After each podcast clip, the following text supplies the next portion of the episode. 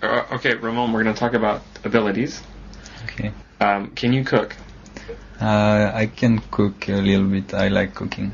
Okay, what do you like to make when you cook? Um, just simple things. Uh, I love salad. I make a huge salad. Yeah, I love salad. Um, okay, can you sing?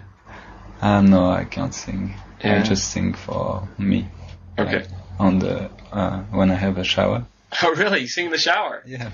Nice. What What songs do you sing? Like pop songs or just? No, reggae mainly. Oh, reggae. I, I love reggae. Wow. Can you play any musical instruments? Um, didgeridoo. I don't know. It's Oh, a- really? Yeah, i- um, Australian instrument. Yeah, yeah. Uh, Where did you learn that? I learned in Switzerland. Really? Yeah. Okay. Is it popular in Switzerland?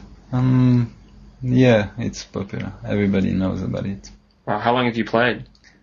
Mm, couple of years, maybe four years or Wow. All right. Thanks.